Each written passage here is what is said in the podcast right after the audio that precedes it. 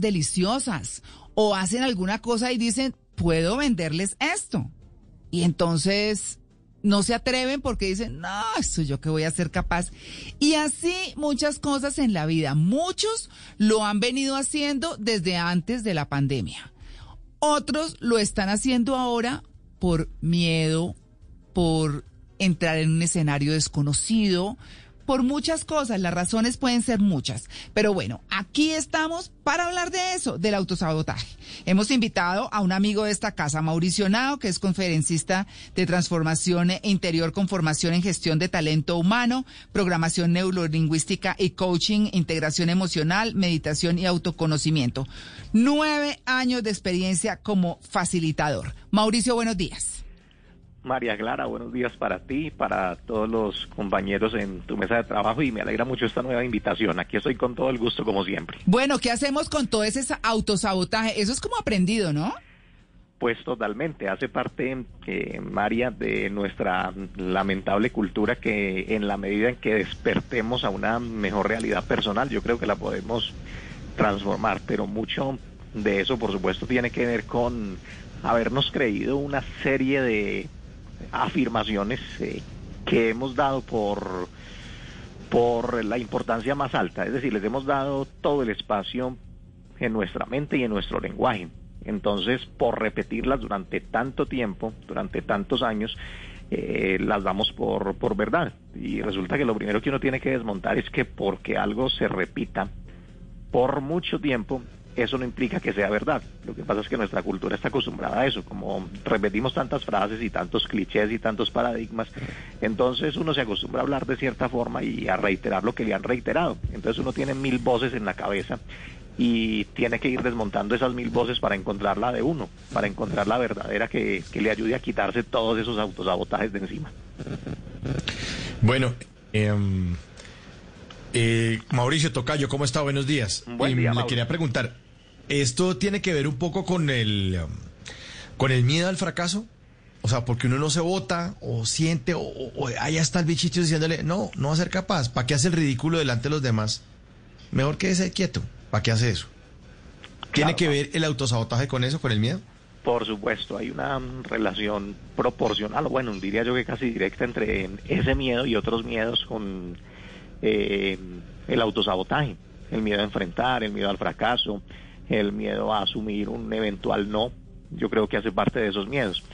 Resulta que, por ejemplo, para que, eh, digamos, manejemos esta, mm, esta temática con ejemplos de la vida real, pensemos, Mauro, en un proceso de selección de personal, en un proceso de selección para una vacante.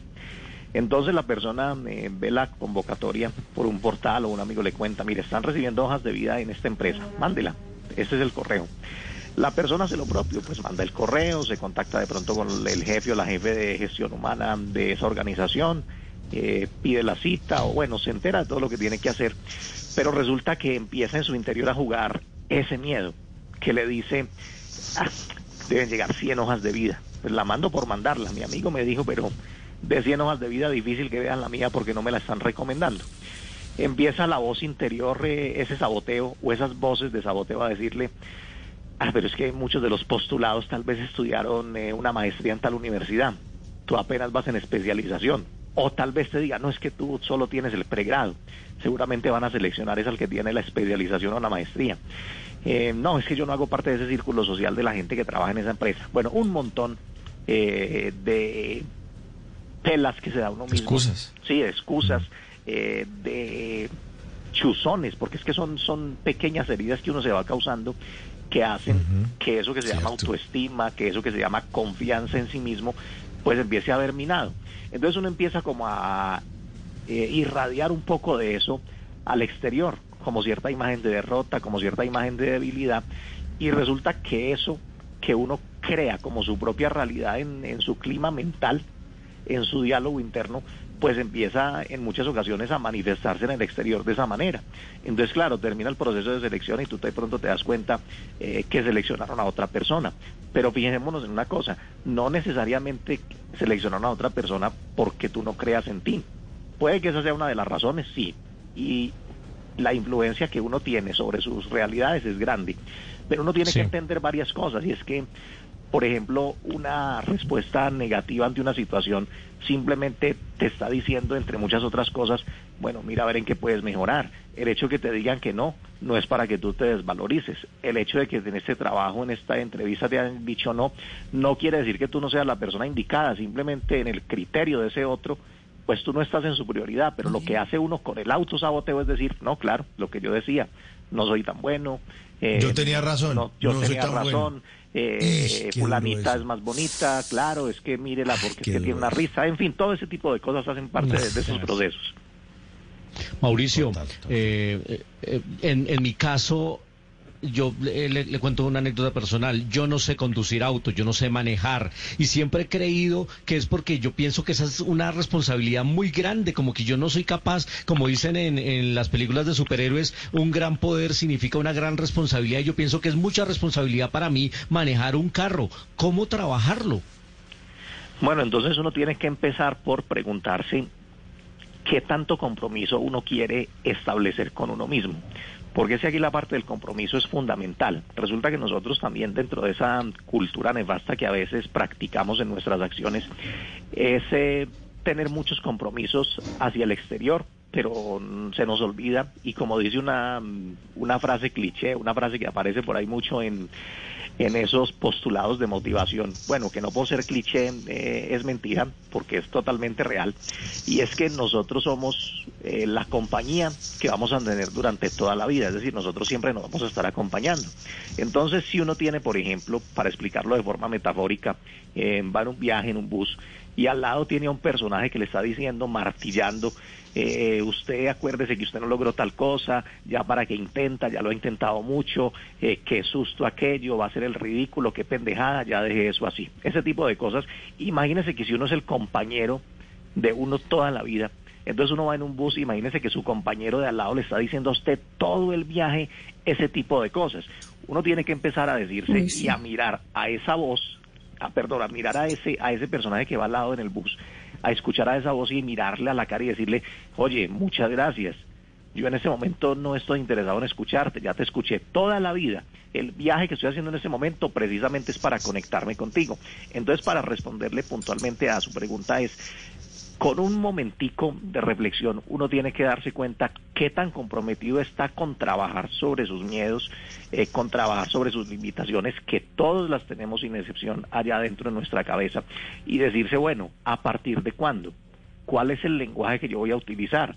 pero tengo que tener un compromiso, así como cumplo todos los compromisos externos, tengo que sentarme en algún momento y decir, mi compromiso conmigo cuál va a ser si yo quiero empezar a dejar esas voces que no me están dejando avanzar respecto a las metas, propósitos, sueños que yo pueda tener en ese momento.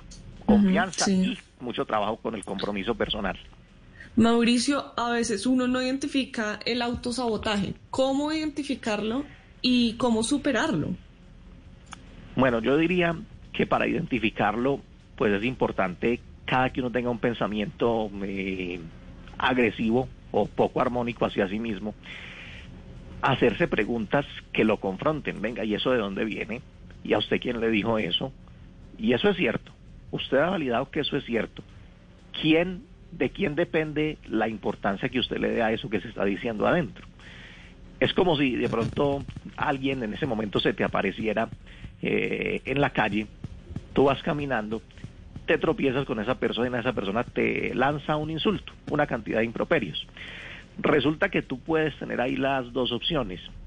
Responder, confrontar, pelear, de pronto devolver el golpe o devolver el insulto y pensar que eso te dañó el día completo. Y tú todo el día te la pasas diciendo, es que se me dañó el día desde esta mañana que me choqué con una persona en la calle. Ok. O tienes la otra opción y decir, bueno, sí, esto fue un evento, fue un suceso, fue una situación, eh, pero yo decidí porque tuve la oportunidad de identificar en ese momento pues que si yo quería dañarme el día, me lo dañaba. Pero también dije, ah, yo reaccioné con risa, como que preferí reaccionar con risa y dije, qué pena, y así yo haya tenido la culpa, seguí derecho. Entonces uno identifica qué es lo que se activa en uno en un momento determinado de esos. Si se quiere sabotear o si no se quiere sabotear. Lo mismo, eh, digamos, haciendo el símil con las entrevistas de trabajo. ¿Qué te quieres decir tú cuando te dicen no? ¿Te quieres decir eh, todas esas frases descalificantes o quieres decirte, bueno, esta fue una nueva experiencia, me estoy fortaleciendo, estoy aprendiendo, ya vendrá la que me corresponde a mí. Pero la identificación hace parte precisamente de algo que es poco común en el ser humano, pero que es absolutamente necesario. Autoobservación. ¿Autoobservación de qué? De lo que uno piensa, de lo que uno dice y de lo que uno siente. Normalmente uno dice, me estoy sintiendo de esta manera, pero no hace el ejercicio de ir más allá y decir, bueno, ¿y por qué llegué a sentirme así? ¿Qué pensé? ¿Qué he venido diciendo y cuánto tiempo vengo sosteniendo este tipo de diálogo interno hacia mí que me está haciendo perder energía y fuerza y yo sin energía o con poca energía y con poca fuerza pues no puedo encaminarme eh, a solucionar eso que necesito solucionar respecto a, a los saboteos que me hago a mí mismo. Bueno, Mauricio. Ah, sí, sí. No, adelante, profesor, adelante. Sí, gracias, María Clara. Mauricio, tengo un amigo que es excelente saxofonista, eh, sabe mucho de jazz y todo, pero está dedicado a la política. Y tengo una amiga que toca piano supremamente bien, está dedicada a la odontología. Y recuerdo mucho a una alumna mía de la Universidad Javeriana, Facultad de Comunicación Social, que tenía el don de la escritura, una gran capacidad, una gran facilidad, pero no, no escribía bien, no lo hacía, no era capaz. Me pregunto yo si eso se puede llamar miedo al éxito y qué nos puede decir usted, Mauricio, sobre eso. Bueno, profesor, eso pueden ser muchas cosas. Una de ellas, la que usted menciona, sin duda puede que la persona, aún teniendo unos talentos extraordinarios, eh, esos saboteos internos, esas voces le digan, eh, no, pues usted tiene algo muy estable como es su trabajo, pues ¿para qué se va a poner usted a, mostrar las otras cosas que sabía hacer? Eh, no, qué pena, qué susto, qué miedo, ya dejé así, deje eso para la familia nada más. Es una de las razones, claro. Pero también uno tiene que entender otra cosa en la vida y es que no necesariamente el mayor talento que uno tiene es el que siempre puede utilizar para, digamos, eh, encontrar el sustento o dedicarse por el inmenso placer de hacerlo eh, durante todo el tiempo de su vida. A veces uno tiene que reconocer que hay dos factores eh, que funcionan en la vida de cualquier ser humano y es la misión y el destino. A veces nosotros estamos en misión, otras veces estamos en destino. Y para ponérselo pues de, una forma em, que sea un ejemplo para todos, tomemos entonces eh, lo que nos comenta como la, la experta en el saxofón. Entonces, claro, digamos que ella, aparte de ser experta en el saxofón, voy a imaginarme, no lo sé, pero voy a imaginarme que tiene otra carrera, digamos que es ingeniera industrial. Y resulta que tiene un trabajo como ingeniera industrial en una empresa bien paga, estable, eh, X años. Resulta que ella ha querido meterse a un grupo musical, eh, tener su propia presentación, en fin, y diría, a mí me encantaría vivir de los shows musicales, pero resulta que me muestran mi realidad que a pesar de que lo he intentado, pues no es que me dé el sustento. Entonces uno dice, bueno, este ser humano está en destino y tiene unos ratos de misión. Destino es, digamos, todo aquello que uno eh, relaciona con lo que posiblemente no es lo que más le gusta, pero que a veces es necesario y hace parte de la evolución de uno como ser humano. Y misión son esos momentos de recreo, esos momentos de disfrute, esos momentos que a uno se le pasa el tiempo y uno dice, ve, se me fueron tres horas y yo no las sentí. Entonces puede ser que tocando el saxofón la vida se le vaya volando y dice, uy, qué rico dedicarme a esto. Pero la vida me dice, hombre, no, eh, dedícate a ratos porque esto no es lo que en este momento eh, te va a dar el sustento lo necesario para vivir. Entonces hay que mirar varios factores, lo que usted comenta, profesor, que es uno de ellos, pero también entender que no siempre eh, los talentos que uno tiene son los que puede estar, digamos, el 100% del día y de la vida, eh, estar utilizando como quisiera, ¿cierto? Que podría ser un sueño de muchos pero que a veces no funciona así y eso hay que aprender a reconocerlo para no darse golpes en la cabeza y no caer precisamente en el mismo autosabotaje, porque uno podría decir, mire, me dio la vida el talento del saxofón, pero resulta que trabajo en una empresa como ingeniera, porque también soy ingeniera, pero ya quisiera yo trabajar todo el día en el saxofón, sí, pero ¿para qué te vas a sabotear si esa es la realidad que tienes en este momento? Valórala, disfrútala, aprovecha los espacios que tengas para el saxofón, pero también disfruta y aprovecha lo que puedes aprender desde el otro campo, que es otra cosa que hay que entender en la vida. Bueno, 8 y 31 minutos de la mañana. Es que llegó Lorena. ¿Qué hubo, Lorena? Hable ahí un poquito, Lorena. Buenos días, señora María Clara. Bueno, es que Lorenita, les quiero decir a Mauricio, nuestro querido invitado, y a todos, que me está consintiendo hoy con mi cafecito de siempre. Pues yo no vengo todo lo- todas las veces, ustedes saben, pero estoy tan feliz, ustedes no se imaginan. Y les traje pan de yucas, lamento hacerles esos fieros. Yo, ¿Cómo así? sí, de pan de bonos. ¿Dónde Me están? hice, sí señor, me hice unos pan de bonos anoche, los congelé y los traje y ya, Lorena- ¿están listos, Lorena? Están listos, sí, señora. Bueno, entonces me da una pena, pero nos vamos a servir aquí pan de bonos. Y seguimos con nuestro tema central. El autosabotaje. Qué cosa tan horrible. Hay gente que es que no se deja ni ayudar. Uno quisiera, oiga, venga, mire, haga esto, le propongo esto, o le sugiero tal cosa. ¿Por qué no se dedica a esto que de pronto le funciona? No, es que eso uno no sabe. No, es que a lo mejor quién sabe. No, y entonces llega un punto en el que uno dice, ay, ¿sabe qué? Pues que le vaya bien en todo caso. Pero, pero eh, uno alcanza a sentirse molesto. Y para quienes están llegando a la sintonía, pues estamos hablando de ese tema y estamos con Mauricio Henao, que es experto en todo este tema de transformación interior y el coaching y demás. Mauricio, ¿cómo hace uno para decirle a la gente, oiga, no se sabotee? Yo lo hice una vez y le dije a una persona, ¿sabe qué? Es que usted mismo se está cerrando las puertas, usted mismo se está diciendo que no, usted mismo está obstruyendo todo. ¿Cómo hace uno para decirlo, pues, de la mejor manera, Mauricio? Sí, a veces, a veces la paciencia se agota, por supuesto, María, cuando después de decir mucho y sobre todo observar que se tiene la razón, la otra persona pues no, no es un buen receptor del mensaje. Entonces no hay más eh, receta y no hay más fórmula que permitir que el otro en su propia experiencia pues encuentre ciertos eh, choques y ciertas confrontaciones en su vida y ciertos resultados para que despierte. Cuando una persona pues no, no se permite escuchar, no se permite abrir su corazón, abrir su mente, no se permite ceder un poco, eh, pues lo que se va a encontrar eh, van a ser unos resultados que comúnmente no son resultados muy satisfactorios, sobre todo cuando la vida le ha venido insistiendo mucho en que es importante eh, manejar ciertos cambios. Entonces, eh, recordemos que siempre esos son dos caminos eh, que tenemos. Uno es a través de la toma de conciencia y la toma de conciencia llega porque uno mismo se da cuenta o porque uno acepta que hay personas que de muy buena intención, con sabiduría, con respeto, le quieren transmitir algunos mensajes que pueden ser útiles para uno. Y ahí uno tomar la decisión, hombre, tiene la razón, yo voy a, a revisar y voy a empezar a ejercer un liderazgo sobre mi propia vida. Pero eh, muchas personas, por supuesto, pues eligen ese, la otra ruta. Y es que a pesar de que les insistan mucho y a pesar de encontrarse con ciertos trancones, tienen que esperar a que, comillas, les hablen más duro, que quien habla duro pues es la propia vida o la propia experiencia, para que despierten un poco más. Entonces, bueno, yo creo que esa es eh, una, mm, un criterio a tener en cuenta cuando uno dice, "Ah, ya me cansé de decirte tanta cosa, ya tú verás. Ay, pues sí. Ajá. Oiga, Mauricio, a, a veces la gente da el paso, vence el temor e inicia su camino a conseguir una meta, conquistar un objetivo, pero se autosabotean en el camino con los progresos que van teniendo.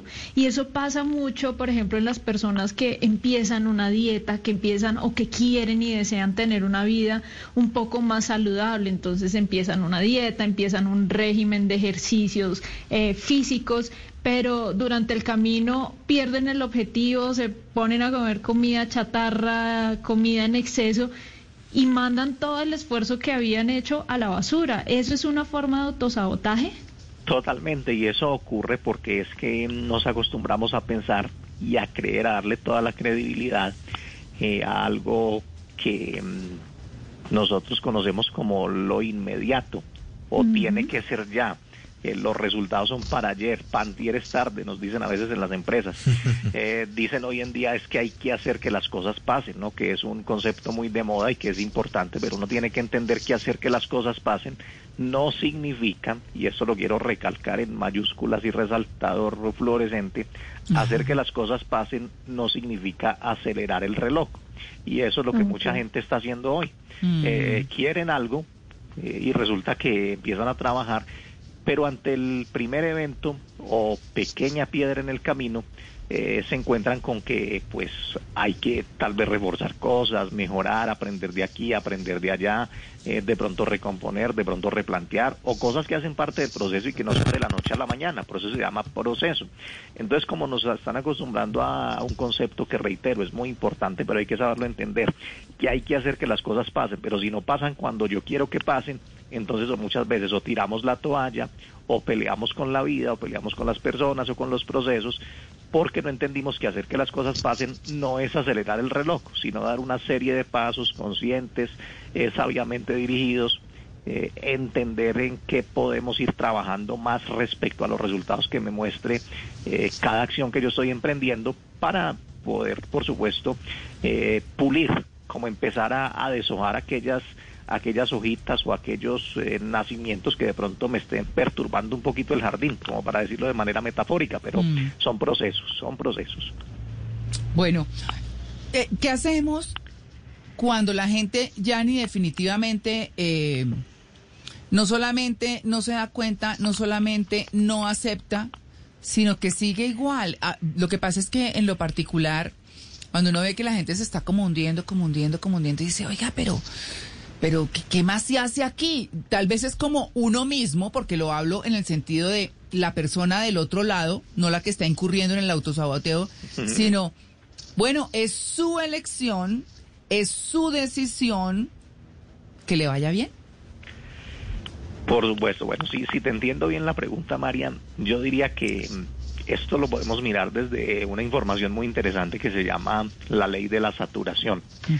Y básicamente lo, lo que postula este conocimiento, esta información es que la persona que está en un alto grado de terquedad o en un alto grado de inconsciencia mm. o en un alto grado de aceptar ceder, entendamos que el que el que no quiere ceder, pues eso es igual de representativo que al que no quiere aprender. Entonces el que no quiere aprender tiene unos resultados. Entonces la ley de saturación lo que hace es que la persona va a llegar a un punto tal en la que va a tener que decir sí o sí, sí o sí, porque no va a encontrar otra salida, yo tengo que abrir los ojos y empezar a hacer algo diferente. Mm. Pero la ley de saturación funciona igual que cuando uno está sirviendo un vaso de agua.